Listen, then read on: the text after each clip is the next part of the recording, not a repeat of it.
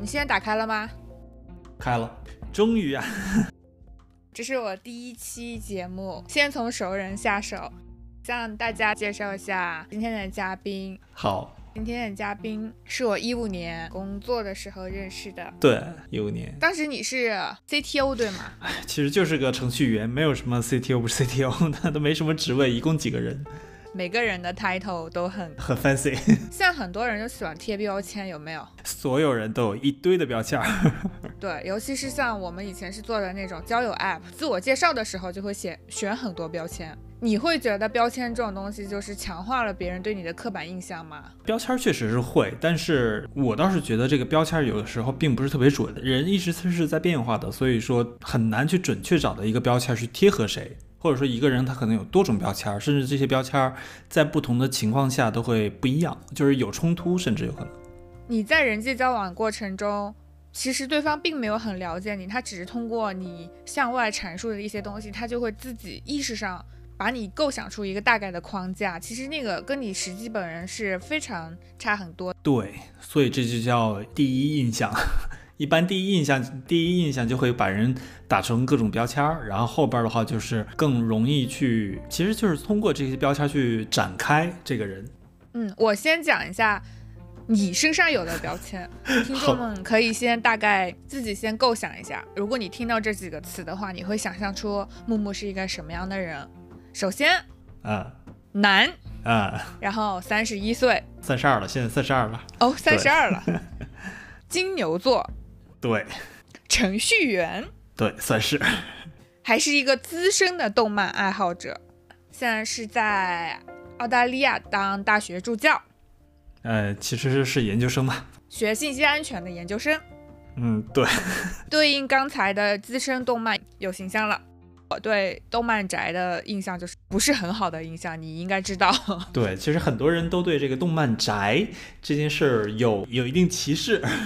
不过确实是我了解，我也不是说我了解到吧，但是就是说动漫宅这个群体确实有一定的不良印象。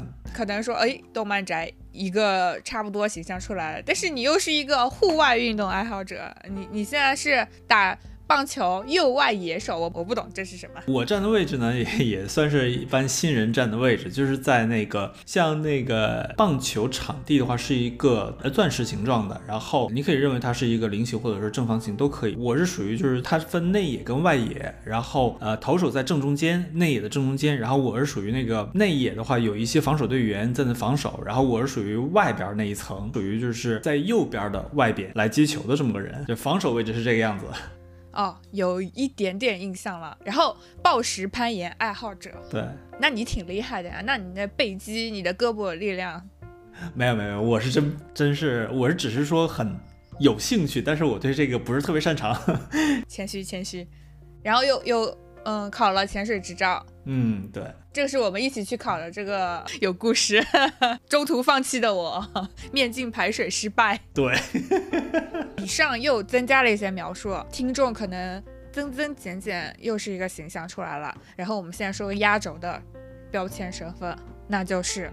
男同性恋，哎，怎么回事？不是应该都很娇气的吗？怎么会做这种什么攀岩啊、什么打棒球啊、晒太阳啊这种活动呢？先说不说攀岩哈，棒球这一块儿是，其实确实是在众多运动里边，棒球它的棒球服穿上之后人显得非常好看，确实是很帅气。然后外加就是一些呃棒球相关的运动动漫一起渲染之下，就是那个整体的感觉就非常的色气满满。有，只有你，你个人独特的性癖，因为像在我们国内一起相处的时候，我们的那些男姐妹们，大部分有健身，不都是去健身房嘛，就是把自己练的牛啊牛啊的，对不对？对，但像这种户外的其实还蛮少的，尤其是出去，尤其是你啊，还以前逛街的时候，你特别怕晒，确实挺怕晒的。所以说每次打棒球的时候，都是脸涂的厚厚的一层的那个 防晒乳。哇塞，你你们这个圈子的相貌焦虑还是很严重啊。呃，主主要有一个问题就是防晒涂不好的话，确实是皮肤很容易老化。然后就是包括痘痘啊，还有就是看这还是相貌焦虑，也不是相貌焦虑了，但是嗯，就总归是。想要保护一点儿 哦，那精致，我把精致这个标签贴在所有男同性恋身上，这也不合理，对吧？不见得，也不合理，并不是所有人都精致。那可以这样倒推吗？如果我一个女生朋友，她交往了一个男生，他很精致，你可以猜测有几分猜测他可能是个同妻，他会被同妻。这个说不好，只能说，假如说普遍情况下是被同妻概率百分之一的话。然后，如果他又是精致的这种情况下，有可能同时同性呃同婚的概率有可能是百分之五、百分之六的样子。但总归就是说，要取决于这个人的其他的行为特征，因为只是精致的话有点难。因为现在的直男们也确实是很会保养自己。明白，好的。我的好朋友或者是以后新认识的朋友，都是那种比较反常规的、反传统刻板印象的人嘛。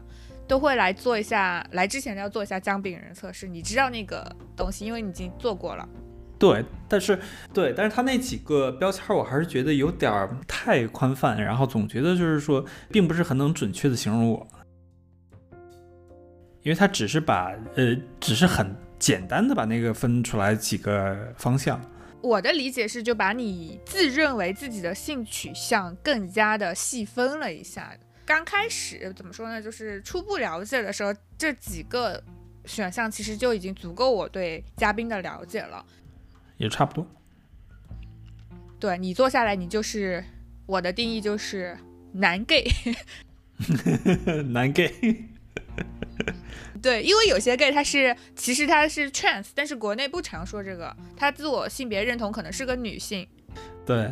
所以你就是个男 gay 嘛？那跟听众解释一下，我定义的男 gay 是什么呢？就是整体表现 man man 的，然后喜欢男性。像有些 gay 他就是我们说可以哦，那如果你不是圈子里的人，如果你说别人母。会打你的，就是对吧？确实，确实，这个确实。罗拉说这个 gay 母是可以的。如果你是一个直男，或者是你根本就是很生硬的直女，你说一个人母，对方可能真的会打你。自己人说可以，别人说就是冒犯，就是跟大家科普一下，不要乱讲、乱骂人家娘和母。真的会感觉很难受。有的时候我们是自嘲，但你说那就不行。其实也是，就像对于程序员来讲的话，自称为码农，这都是自嘲；但是被外人讲你是码农，这感觉总觉得怪怪的，非常奇怪。我想起来了，我之前说一个设计师是美工，他就有点不开心，可能他自称是可以的。啊，这些其实都是自称，但是如果是被就是圈子外的人讲的话，就觉得很奇怪。好的，然后我在。嗯，准备录这一期之前嘛，问了几个朋友，他们我说我要录一期关于 LGBT 的播客，问问他们有什么想要说的。有些问题听起来就充满冒犯和政治不正确。你应该不是什么玻璃心的人吧？可以啊，可以啊，我其实没问题，我是完全不是玻璃心，我是无所谓的。第一个问题啊，是来自一个九四年的妹妹，她问，她问了五个问题，她问题一。你在生活和工作中是公开自己的性取向的吗？请回答。呃，我其实是并就是说，没有人问的时候，我并不会公开，就是并不会主动去公开。包括像现在在实验室里边，其实我也没有公开。没有见一个异性恋见人就说嗨，你好，我是异性恋。对，这个感觉会比较奇怪，而且我跟他们的关系并没有好到一定要把自己的。呃，取向公开，而且说暂时我也没觉得，虽然说是在西方国家，如果说你公开声称自己是 LGBT 的话，确实会有一些隐含的一些优待啊，或者也好，或者说一些隐含的一些福利哈，但是我总觉得有点不道德，就是我自己感觉这种优待感觉有点不道德。然后就包括现在我们实验室里边这几个华人呢，似乎对同志不是特别的友好，所以我就暂时没有公开的必要，我觉得。不会主动说，但是如果别人问的话，你就就但说也无妨那种。对的，对的，也不会有刻意隐瞒动作。对，反正我是不提，包括像聊天说到那个说什么那个女朋友啊或怎么样，我都是说是我对象怎么怎么样，我都不会说是女朋友怎么怎么样。所以，嗯，如果你细抠的话，你喜欢的你就细抠好了。我也不会否认。好的，那这你的回答已经包含了他想提问的问题二了。他说为什么公开或隐藏？那已经就解释过了。好，直接跳问题三，你的性取向给你带来最大的障碍或者困难是什么？如果可以选择，你会希望自己是个普通的直人吗？天哪，这一问，嗯 哎，这个问题其实很好。我跟你说，这个问题非常好，因为这个问题曾经呃，就是刚就自我意识出现的，就是自我呃意识到自己是那个同性恋的时候，就是有这些方面的困扰，就包括那个呃前面那个问题是什么来着？是哦，对，困扰就是说那个这个身份带来的困扰是吧？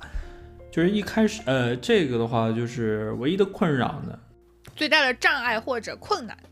对障碍或者困难的话，其实工作生活当中并没有什么障碍困难，毕竟都是男性或怎么样的，也不会就是说因为你是同性恋或者有障碍，但是就是说会有一些困扰的地方，就是在于，呃，有的时候你可能会喜欢上一个人，会对谁有好感，但是你不确定对方是不是同性恋，或者说你不确。对，就是主要就是说你不确定他是不是跟你一个圈子的，以至于当你特别喜欢这个人的时候，又想很想表白的时候，就会担心对方不是，或者说对于 LGBT 会有一些意见或怎么样的，所以这一方面就很尴尬。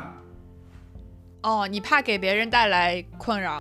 对，算是，但是，嗯，确实是会，毕竟经常会遇到形形色色的人，总会有对一些人会有一些好感，但就是说。往深入交往的时候，啊，你知道对方是直人，但这个时候就不好公开自己的取向或怎么样，就我就担就会容易担心对方就会不会对这个方面有意见或怎么样的，然后后边就关系就疏离了。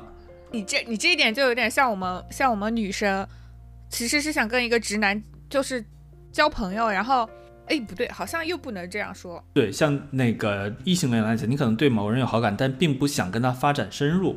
对，就是。没有 sexual 层面的那种好感，就是我想跟你做普通朋友，但是因为性别啊或者性取向的问题，不知道对方是怎么个想法，就是这方面有点问题，就会在社交上面束手束脚的。同性恋男性跟男同性恋跟女直女，或者说就是跟异性相处，不管是直的还是弯的，你只要是。呃，同性恋跟那个异性相处，这个过程是很快的，其实是很自然的。尤其是你当跟他说你是同性恋的时候，这个两个人相处起来会很顺畅。对对对，我们进行到问题四，你会看 BL 或者 GL 的小说或漫画吗？虚构故事里的同性情侣和现实中的有什么不一样？哦，这是一个问题啊，就是说，呃，前半部分是。会，当然会，而且是看的蛮多的。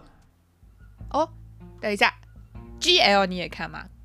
百合的你也看吗？G L 我也看过啊。其实 G L 这块的呢，我是更看重画风。前几年有一部动画，而且还 B 站还引进过，那个叫叫什么我想不起来了。但就是说，也是两个女生之间的情愫，而且是其实就是说被和谐之前，它是有一些接吻呐，还有就是用手抚摸啊这种。动作都有，然后后来就是 B 站版本就变成了把那一段都给掐掉了。然后还有一部动漫，后来也是在 B 站上过，叫《青鸟与丽兹》，还是叫《丽兹与青鸟》？忘了，好像是叫《丽兹与青鸟》，也是比较有名。它的画风是真的不错。不知道听众有没有看过的？看动画对我来讲，首先是要欣赏这个整体的作画，然后首先这个画风让我很喜欢，或者不让我讨厌，我就会继续看。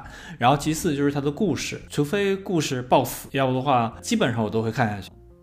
哎，你会看 GL？我是没有想到，我我会看 BL，就是有一些是自己找来的，还有一些是你推荐的。我就有 永远记得那一本《痛痛痛》，因为它没有结局，作者不画了。对，没有结局，对，完全就不画。但有可能这就是一个开放性结局。嗯，我还挺喜欢那种风格，那个画风也很好。这个画风确实在基佬群里、基佬群体里边确实很受欢迎。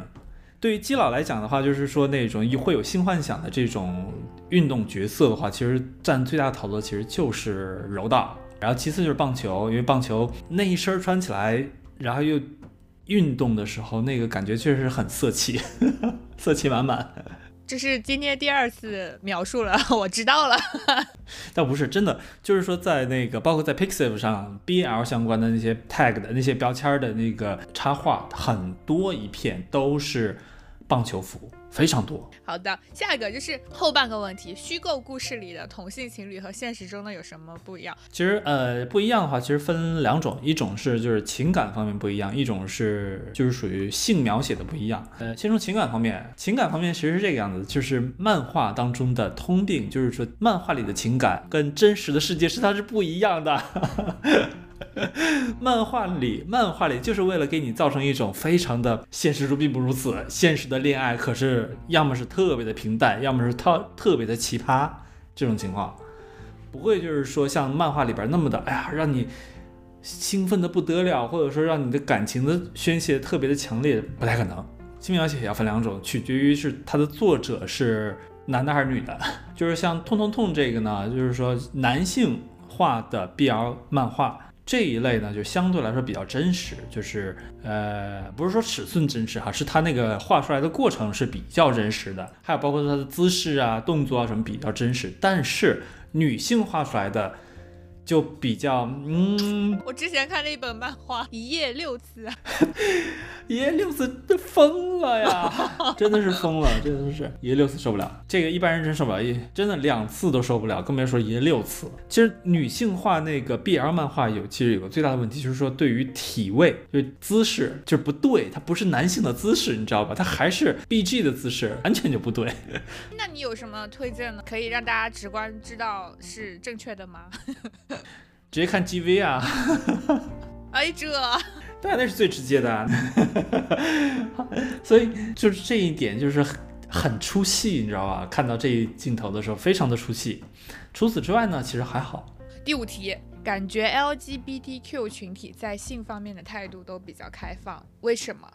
作为一个直女，感觉 LGBTQ 群体找对象更容易。啊，先第一个问题就是说。感觉是比较开放，呃，这一点的话，不是说特别的开放吧，但就是说很多的 LGBT 群体，特别是只能说同性恋群体，或者特别是男同性恋群体的话，他是把性跟爱分开的比较开的这么一一个群体。也没有吧，应该是男性群体都这样，只不过直男因为社会道德约束，他装还要装一装。嗯，倒是有可能，也倒是。我我提供另外一个视角，会不会因为这是一个妹子，然后她是一位女性，尤其是在中国，像女性谈论性啊，或者是这一方面东西，她是会被有约束成你必须要对这种东西有羞耻的态度，所以她个人觉得，如果像 LGBTQ 群体比较敢聊这些，或者是对这个方面已经去羞耻化了，作为她的角度来看，这是一种开放，你觉得呢？可以这么说，因为。呃，对于咱们国人来讲的话，确实是在性这一块，也不是国人吧，整个的东亚社会，我觉得都是对性比较保守的这一块，就不是很敢直接谈性这一块的东西，所以可能谈到这儿的话，都会觉得比较开放。如果只是说谈恋爱这个角度来讲的话，我不觉得会比那个直男直女之间容易也好，频繁也好，不就。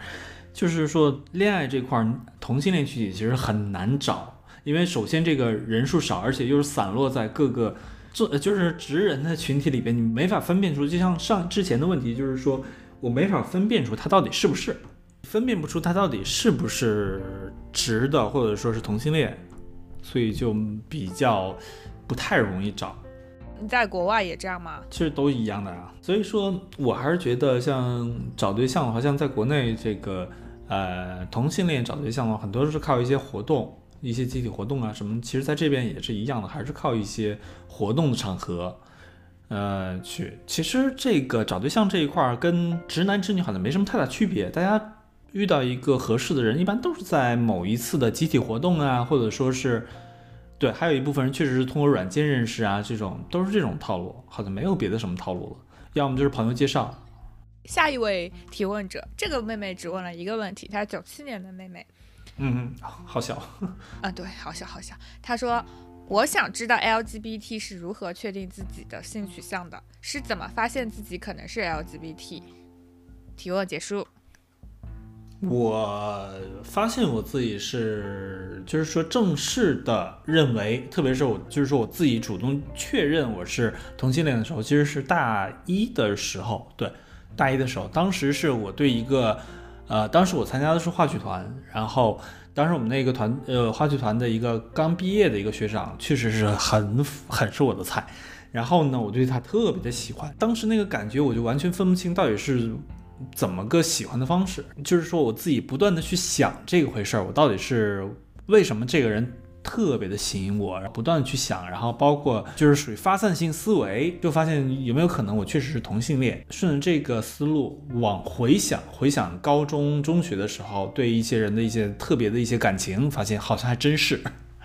也就是说，你的知识库里是有同性恋这个概念的。有很多人他生活在一个闭塞的地方，比如说同性恋啊，或者一些一些话题是那种讳莫如深的，大家都不会说，所以他都。可能都没有意识到世界上还有同性恋这种性取向，他就会一直在挣扎，他就会觉得啊，我怎么跟别人不一样？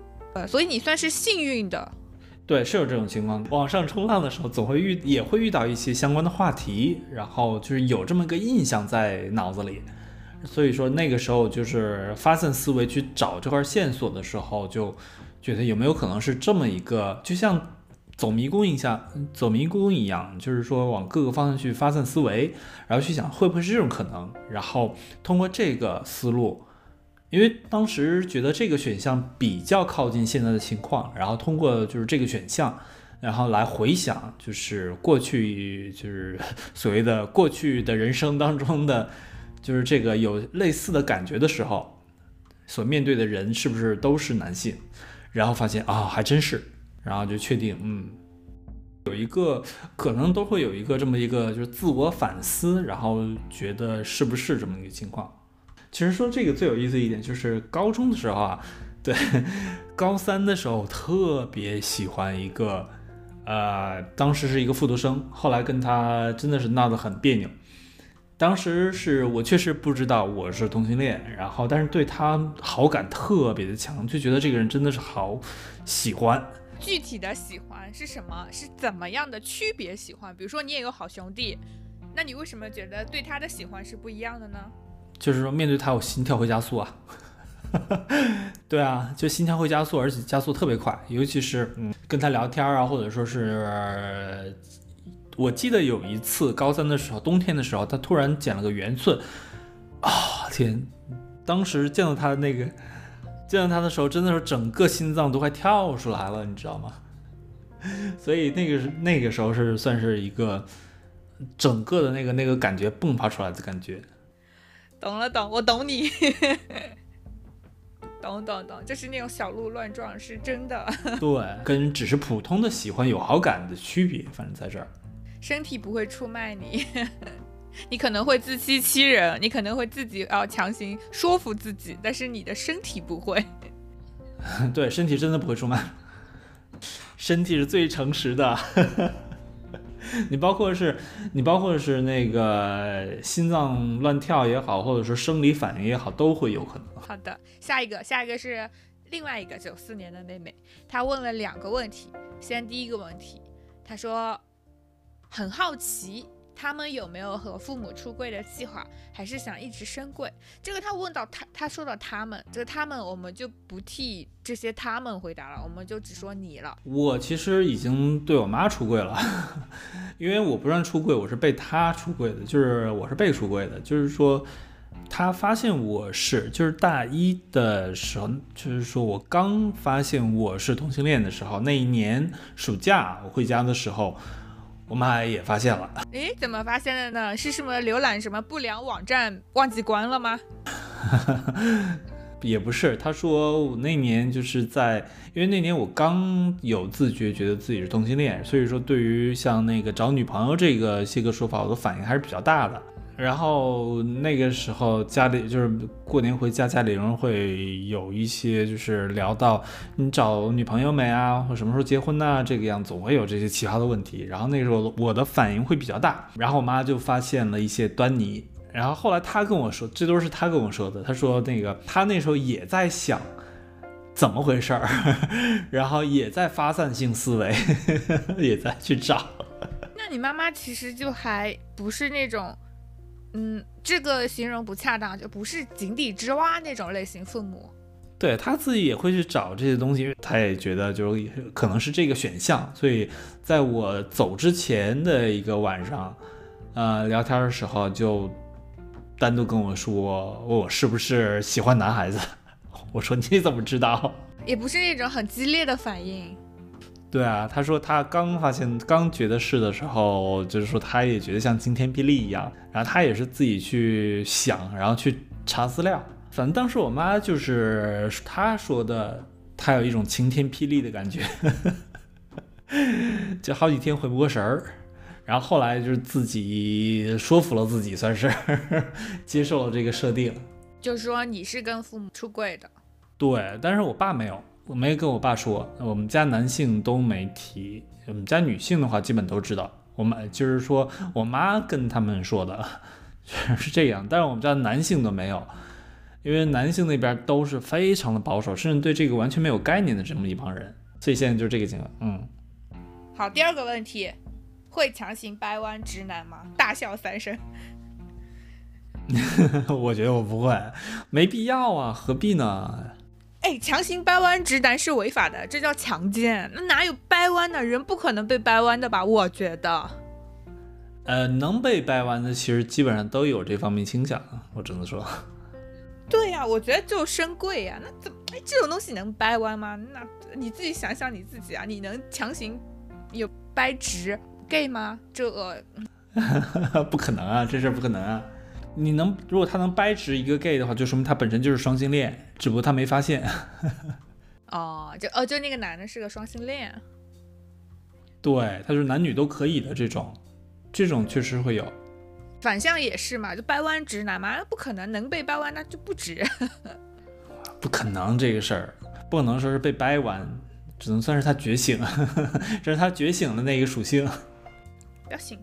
还问了一些人，就还蛮奇怪的，也不是奇怪了，这个描述不对，就是神奇。就有个九零年的姐姐啊，比我大，姐姐问她同样的问题嘛，她结果你知道她回我什么吗？她说。LGBTQ 是什么？我心想说，如果他是个八零年或七零年，他问我这个，反问我这个，我可能还能接受。他九零年，他问我这个，诶，我说这这不至于吧？他都看剧啊，他都会看那种耽美的东西啊，他对这个没有概念。嗯，这个确实是比较意外。这是我的问题啦，我经常会觉，我会我会有一些。人类都会有的小毛病，就比如说自以为，就我认为我知道的，大家都会知道。啊，会有这种情况，对对对，有时候也会。但凡是一个信息上网的人都会知道吧？结果竟然还真有人不知道。其实九零年，如果他是九零年的话，倒是毕竟跟八零后离得比较近，所以有可能会不了解这一块的情况。但是如果是九五后的话，可能都知道这个概念。同样，另外一个也是九零年的姐姐，她。哇，他好飒哦！你知道他说什么吗？他说对这个群体一点不好奇，跟自己一样呀，没有什么需要特别被关注的。而且他说他不在意对方到底什么倾向人，没在这个上面考虑过。就说他是在社会交往当中，他不会考虑这个东西。我我其实个人是觉得这样的人很高级了一点，有没有？嗯。对，蛮不错的。这个就是，就是说不会另眼相看。其实，对于，呃，怎么说，这个话题又大了。就是说，对于所谓的，呃，平权也好，或者什么也好，其实追求的都是一个平等平权。我们不是说追求一个特权，意思意思就是相当于就是说，把我们当普通人看待，不要把我们当异类。对，这这个话题是的确有点大，就今天就。不详细讨论了。对，所以说他的这个观感的话，其实还是比较好的。就是说，呃，就是普通人嘛，你是什么人，什么样的人，普通人就是什么普通人，不用不一定非得要，啊，因为你是性取向不一样，就会另一种眼光去看你，其实没有任何意义。好的，以上是一些场外选手的提问，就是不像我跟你这么熟，就讲一下我认为你身上有的一些。好的品质就是想要拥有，或者是想要向你靠近的，就说几个啊，对你听听就好，听听就好。如果你觉得感动的话，你稍后可以给我打钱。我接不住夸。我先讲一讲一些，就比如说你很善于理财。呃，这一点其实是表面现象，表面现象，因为最近也是亏了不少。亏了不少。啊，这嗯，那你就是有理财意识呗，这个总能接受吧？对，算是算是算是对。自学能力很强，我觉得是因为那个我去图书馆看书的这个习惯是其实是被你影响的。啊，是吗？嗯，对我其实以前跟你搭伙去图书馆之前，其实没有自己去图书馆看书的。成就进入社会以后，嗯，八点钟去占座，这就是你，连我做不到。之前也是周末也会去图书馆，其实是一开始去就是为了去借点书，然后打发时间。你看你的无聊打发时间去图书馆学语言，我的无聊打发时间刷抖音、看小红书。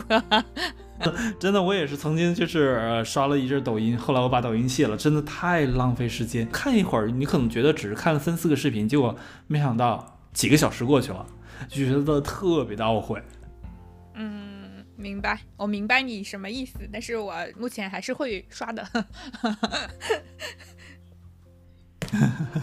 所以，所以像那个抖音，国内的抖音，还有就是说海外版的 TikTok，我全都删掉了，都已经，嗯，就防止自己什么时候就突然想打开手机打开，所以就干脆就去掉。但是有个问题就是说，我不看抖音了，但是我沉迷于 YouTube。哦，咦，哎咦，差不多啦。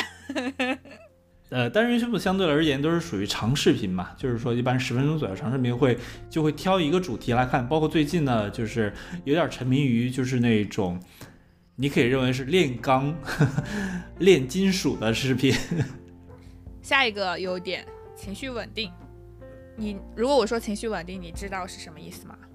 我理解情绪稳定就是表现出来的稳定，就就是你不会说。今天心情不好，带着情绪去工作，或者是你突然工作中有什么情绪不好，你就会在那里摔东西。嗯，我是不会表现出来，但是我都是压着，有那么一阵儿，包括到现在也是，我感觉我自己的情绪不是特别稳定，但我不是，我不会发泄出来，就是压着自己，就是感觉上，说不定某一天我就心理变态了。我一直担心那个事儿，所以就是对于自己的情绪的表达，我一直都刻意压着。哦，那你想会内观啊？你会怀疑自己会不会变成心理变态？说明你还是属于正常人的范畴。因为心理变态不会觉得自己有心理变态，我就担心，所以有时候会想着要不要去找找心理咨询师去聊一聊或怎么样的。因为确实是，尤其在压力很大的时候，会挺难受的，就是那种过程。但是呢，又不是很想就表现出来，因为一表现出来就担心自己控制不，就是控制不住，你知道吧？就是这个，比如说那个愤怒的情绪也好，或者说是悲伤或怎么样的，除了那种笑之外，哈，就是说这些个情绪，我担心的一点就是说我某一个时间点发泄过多，导致体力过度耗尽，或者说我收不住，我担心这个，然后以至于这可能变成了一个习惯，我就怕成这个样子，所以我就是刻意的都是压着，一旦有类似的类似的情绪的时候，都是会刻意压着。所以，我对我来说是笑的话，是我都是放开的去笑，或者说这种快乐的表达，我都会表达。但就是说，相对来说，压抑跟悲伤这个情绪，我会呃死死的压着。是为什么呢？是为什么压着呢？是觉得自己男性身份不允许展露出来，还是因为别的？不是，不不不是不是身份的问题。就像我刚刚说的，就是我担心收不住。担心这个情绪变成了一种，就类似于精神分裂也好，或者说是人格分裂或者怎么样的，总之就是说这个情绪是控制不住的这种情况，担心的就是这个。明白，我是个人非常推荐，觉得自己心理上有问题的人去找咨询师的。我是受益者嘛，所以我是很推荐的。是，我也在考虑，但是我我对于我自己来讲的话，我确实有一些的。解压的方法确实有些压力大的时候，解压方法其实就是看动画。为之所以我都已经三十多了，我还继续追动画，就是因为这个是给我的一个减压的一个方式，而且是非常有用的方式。就是包括前一阵儿我看，正好是把那个《鬼灭之刃》的电影版。补完了，因为年初的时候在澳洲也上映了，但那个时候因为特别忙，所以我就没去看。然后这个时候就是因为前几周刚把那个投稿完了之后，然后刚好有时间我就看，看到结尾之后真的是一开始我想压着不要哭出来，结果真的是完全忍不住，你知道，整个眼泪就是哗哗的往下流。哎，这点我们还有点相似。如果我我情绪有点低迷，需要流泪疏导一下，我也会我也会选择一些那个比较。悲伤啊，或者是这种很 emo 的电影看一看，然后哭一下就会好很多。对，那个发泄之后真的是非常舒服。但是就是说，平常我是不太敢看那些就是比较感人的这些个动画，就是怕太沉重，然后以至于就是眼泪过多发泄出来。因为就是眼泪过多发泄出来，在压抑的时候其实还好，但是平时的时候，如果看那些感动的东西哭出来的话，总觉得有点累，因为这个发泄情绪这块其实很耗体力的。很耗体力，很耗体力，所以说，我觉得我一直觉得我自己的体力其实不是那么足，所以我就是刻意平常时候刻意回避这个这一类题材的，就是说比较悲伤的这些个动画。但是在像像我之前就一个经历了很长一段时间的高压力的工作之后，突然放松下来的时候，然后想释放一下情绪，我就看了看了一遍，完全止不住眼泪，你知道吗？还有。下面一个我觉得特别好的优点就是，你是一个主动型的人，你不是被动型的人。我我相较于你而言，我算是被动型的。你可以回忆一下我们交往的过程，大部分时候是你主动约我。我其实我自己的话其实比较被动的，但是呢，就是我我是倒希望别人来约我，但是很多情况下我发现。如果我不去，我我不来组织一下的话，好像就是大家都不会去主动。所以说，我觉得干脆我来刺破那个点，人调动起来，出去玩也好，或怎么样也好，还是比较好。就是说，总得有一个人要主动。与其等别人等半天，然后有可能最后尴尬的谁都不主动，那还不如直接就是我来主动一下，这样的话效率会更高点。其实我考虑的是效怎么样把这个事情解决效率更高一点。但是我自己的情绪，就是我自己的倾向上，我不是主动的。呃，好的，主动还有一个方面就是你是会表白型的人，表白过也被表白过，对，都有。但是你是会去主动表白的人吗？会啊，会啊，会啊。像像我以前我就是，且不说是不是都是被人追，就是即使我有喜欢的人，我就是那种藏在心里，打死也不说，错过了很多好姻缘呀。这个我之前也有，但是后来发现。似乎你表白完之后，好像两个人，哪怕对方拒绝了你，好像闹别扭的是你自己，但不是对方。就是说，感觉会很尴尬。这种情况，对方不会觉得很尴尬，反正你是你自己觉得很尴尬。所以说，当你自己把这一步迈出去之后，哪怕是对被对方拒绝，但是对方也是表以善意的方式来拒绝你的话，其实没什么东西，也没有任何损失，两个人还是原来的。呃，那个关系也不会怎么变。你有没有什么想对我以前那样的人不敢表白的人说一说？为什么你会选择表白？你像我以前担心的就是表白了，万一就是他不喜欢我，失败了或怎么样？绝大多数情况下，你哪怕给对方表白，对方拒绝了你，但是两个人本身的关系还在那儿，所以说其实并没有什么。除非是一般来说，两个人呃表白之后关系破裂的原因，都是因为表白那个人自己主动。回避这个人，绝大多数情况下都是这样。所以说，你表白的话，其实并对你而言并没有什么损失，完全没有损失，应该算是百分之九十九点九九的情况下没有损失。除非对方就是说你跟他表白之后，对方是个直人，然后又是恐同，那是极少数情况。绝大多数情况，跟对方表白，尤其是当你们俩关系确实是非常好，然后就差往前走一步那个情况下，跟对方表白，这个时候你是没有任何的损失，你知道吧？成了的话，那是一个巨大的一个。天降天降惊喜，还是叫这叫什么来着？那个天降大礼，就是说表白，假如说成功了，那就真是一个巨大的惊喜，而且是稳赚。但如果是失败了，被对方拒绝了，好像你也没什么损失，两个人关系还是那样，并没有太大损失。拆盲盒的那种感觉，哇塞，这个太形象了，非常受用。我以后看到天才要勇敢追。不不不，对首对对对，首先你得是确认对方也是。呃，同一个圈子内的，或或者说对方没有恶意，就是一个是对方没有恶意，还有就是你们俩关系确实走到那一步，感情走到那一步，就是你们俩关系非常熟了，然后关系特别好。嗯，可不能见第一眼就去。那那换谁都很怕。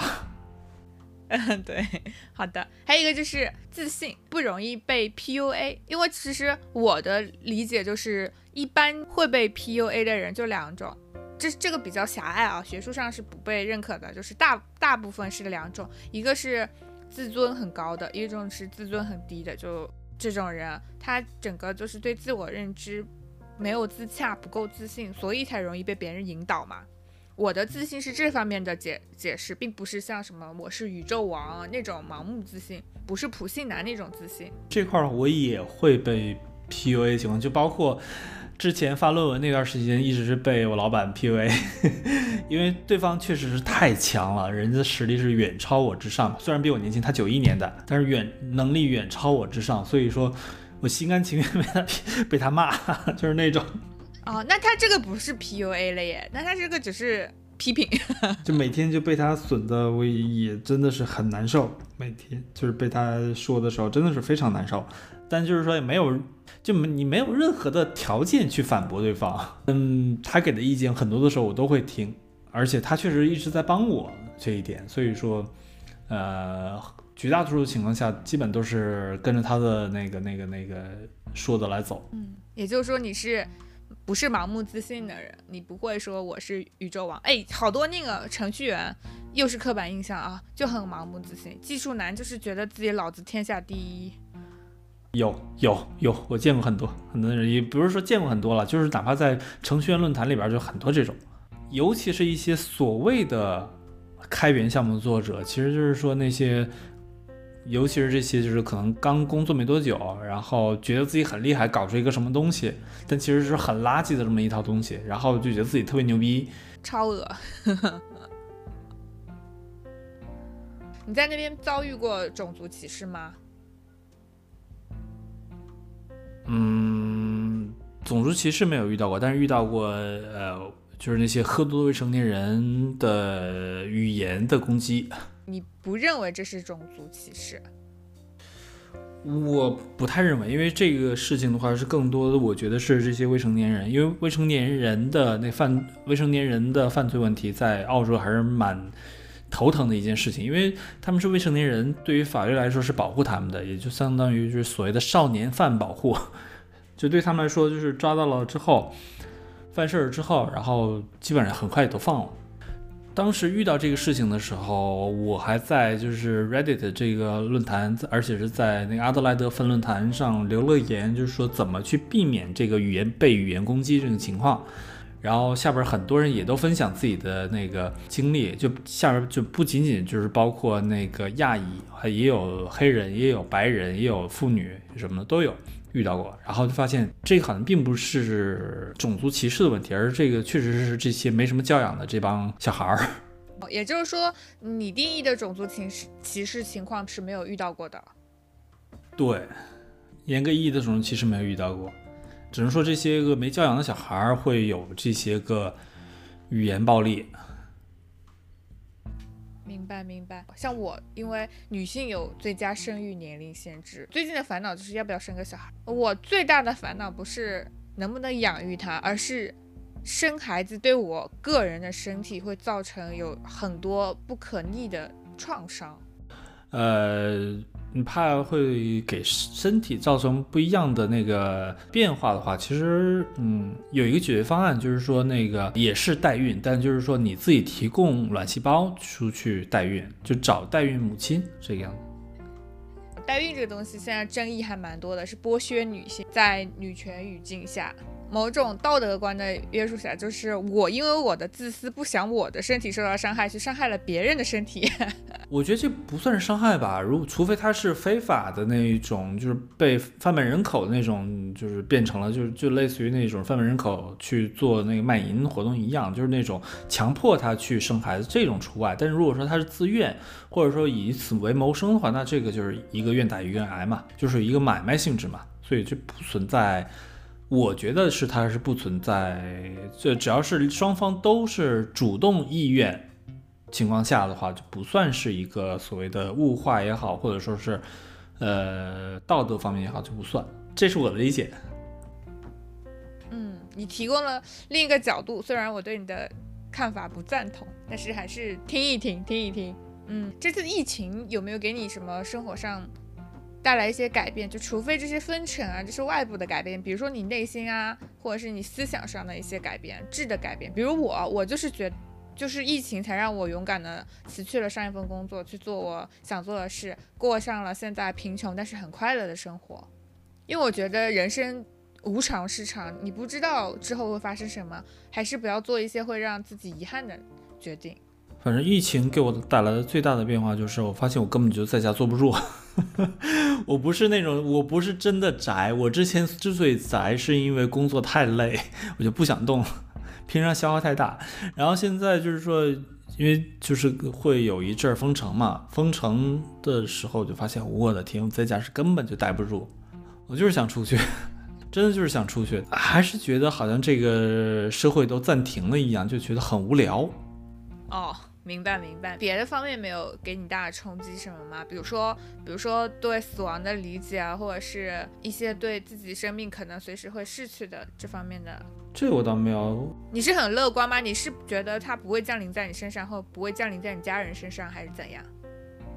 也不是不会不降临在自己身上，而是现在的心态有点儿，我也不知道因为什么导致一些变化，就觉得死亡突然来，好像对我来说也无所谓。也有也有可能是那种，因为这一年看到了一些，就是包括新闻上，还有就是看的死亡特别多，就还有一些就是一些事件，现在就觉得也是平常也在琢磨死亡这些事情，就觉得咱们所有人都不知道死亡之后能去哪里，能成什么样，或者说你可以说是没了或怎么样。最近也看到了一些很比较好玩的理。论就是包括，就是我们整个世界所有的人都是属于从一个母体灵魂分出来的，然后我们死了之后都会回到这个母体，又融合在一个这种一种说法。还有一种说法就是说我们就是什么升高的不同的维度啊什么，反正各种说法都在这儿。看完之后觉得，嗯，好像对死亡的恐惧并不特别高，唯一的担心就是说，就比如说我身边的人他们的痛苦，我是觉得可能会对我来说这方面会比较有影响。哦，好的，原来是这样，嗯。嗯，但对我自己而言，好像没什么太大的恐惧。我是没有太大的恐惧对这一块儿。我现在手就是在转驾照嘛，然后我也是登记了器官捐献，就是出现意外的时候，就是说直接就捐出去。因为我妈一直都说，那个她如果死了的话，就是把整个身体都捐出去。我在想，我跟她说，你都这么大岁数了，真如果去世的时候，你有哪几个零件能给别人能用？对你有你有高血压、心脏病，哪一个器官能用？他说他眼角膜能用。你们俩真是个乐观母子。那你跟妈妈关系是怎样的关系啊？跟她关系还不错，什么都聊，反正。你觉得你是妈宝吗？不算，因为我不依赖她呀。她说的话我也不听啊，完全不，甚至很多的决定都是跟她完全背道而驰的。你的生活决定不需要你妈妈来帮你做。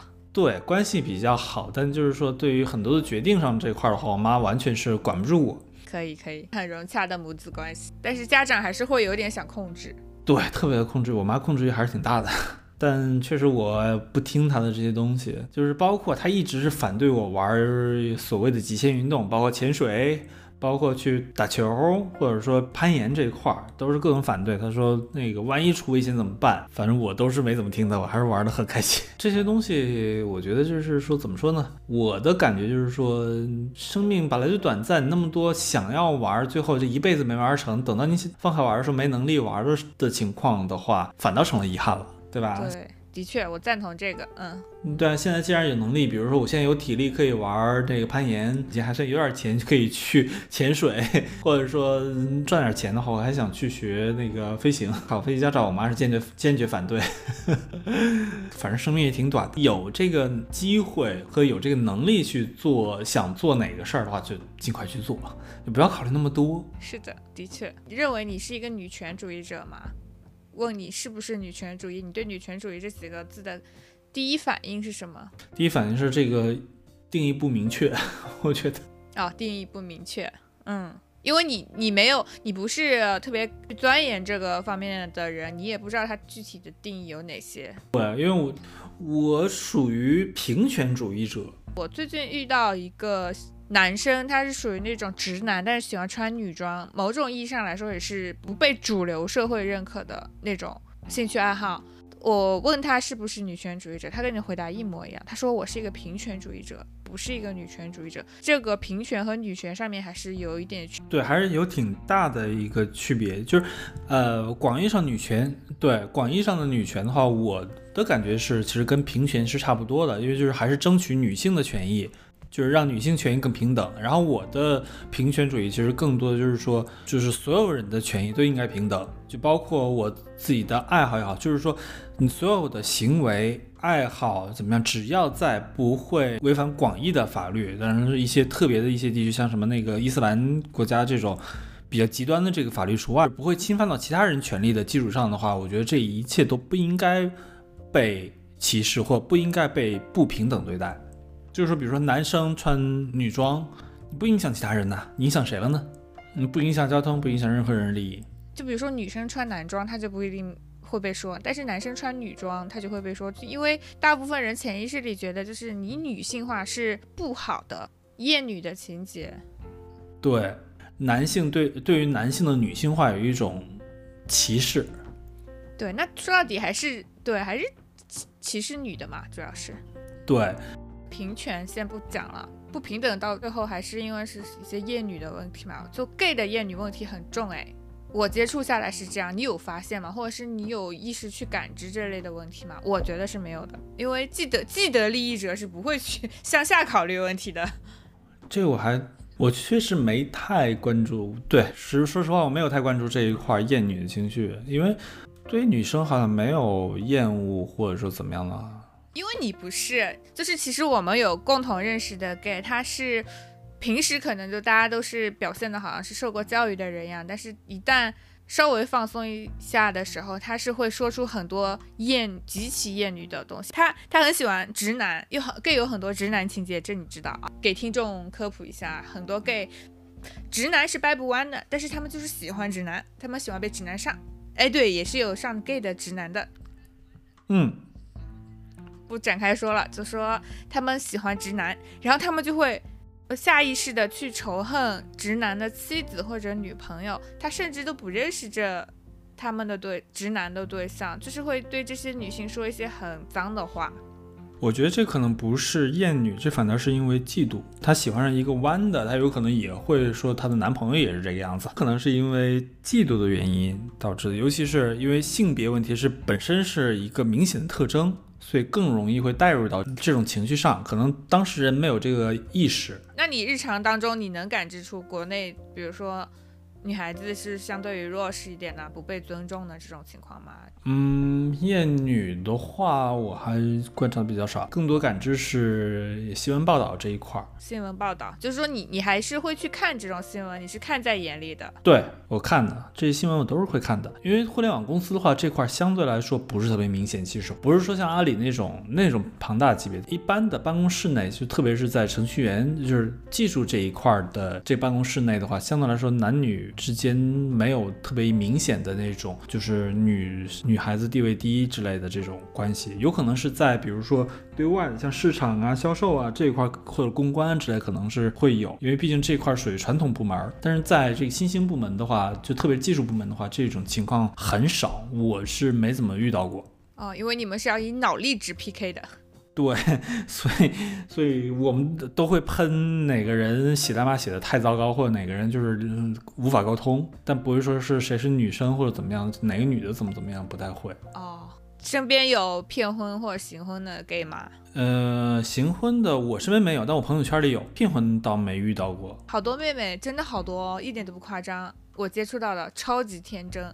会说啊，我不想结婚，我家人催婚，我要不找个男同性恋去行婚吧？你有什么想说的吗？他是不是把结婚这事儿看得有点太草率了？他以为过家家呢？对他没有考虑到是引发的一系列的法律问题，还有就是包括两个人之间的关系问题，没考虑清楚，就很天真，以及对人性没有任何了解的感觉。对这个的话，其实另一方面，他有可能也把那个同性恋给物化了，或者说是呆板化，有那种矮板的那个。呃，那个那个想法，对，然后难道是 gay 就是某种特定形象吗？他不是，他首先是一个人，性取向只是他极小的一个分支。都想着可能就是会跟女性特别好，或者是两人过上了好姐妹的生活，但并不是。就哦，妹妹们醒一醒，我是那种激烈的反对骗婚以及激烈的反对行婚的人，我就觉得所有东西。一旦涉及到欺骗，不会有任何好的结局。对的，没错，其实是这样。嗯，总因为欺骗的话，总会有伤害被伤害的一方。你不管是父母一方，还是说另一半儿这一方，反正都会总会有一个受伤害的一方。是的，是的，所以这个我是不喜欢。与其如此，还不如不结。真不错。结束之前，你推荐一部你最近看的特别好看的动漫吧？哎，我想想啊，最近有两部，其实是两部很值得。一个是非常有争议的，尤其在 B 站非常有争议的一部动画，叫做《五指转生》，太好看了。这个好像有点敏感哎，这部。剧没没没没没，这个完全不是，这个是因为那个当时 B 站一个很有名的一个 UP 主叫 Lex Burner 雷斯说看这部剧的人都是人生失败者。我觉得这个人真的是，我看完这部剧之后，我觉得这个人真的太自大了，过于傲慢了。因为这部剧完全就是个爽文，大家就是为了下班之后去看个乐，不是说把这当真或怎么样的，没有谁怎么可能把动画当真嘛？这是动画呀，万一呢？你这这就片面了。啊，不是，不不不，我的意思是你不能把看这个动画的观众都归类为某一类，或者都把这个看这个动画的观众都归类为跟那个男主一样那种，这是不对的。而且绝大多数，就是说我我可以说百分之八十的左右的观众看这个动画就是图这一乐，而且因为它是个爽文，就是觉得很好看，很爽，看完之后很爽，那就够了。这个动画目的就达到了，就是所以说干嘛要喷看的观众呢？你喷动画无所谓，但你喷观众那是找死。嗯，第一个推荐《五指转生》，很适合放松解压、无脑看。然后还有一部就是我自己很喜欢的《妖怪事变》，怪物事变，怪物事变，对对对，说错了，非常的好看，太喜欢了，太喜欢了，真的，我花了一整天把这全看完了，在实验室摸鱼，把十二集全看完了。我还是要声明，虽然说那个是一呃怪物世变，它全都是很萌小生态，但是我都是想的是，我以后有个孩子也能这样，就也能养成这样就可以。好的，你越说越说破绽越多，预计就是可能剪个四十五十分钟，没想到聊的还挺多的。嗨，反正聊天嘛，聊天嘛，我总会会找到一些话题的，尤其是像我这个很容易跑题的这种，是更容易找到话题。我我很容易跑题。今天讲课的时候也是，本来是讲那个呃关于那个安全方面的一些标准这个问题，然后拐不拐不就聊到一些什么安全漏洞啊，还有代码这块的东西了。然后讲了有个多讲了差不多有个半小时，我突然发现哎好像偏题了，然后就感觉听的人可能一脸懵，然 然后我又拉回来继续讲。不错，快乐的录音，小寡先指导我。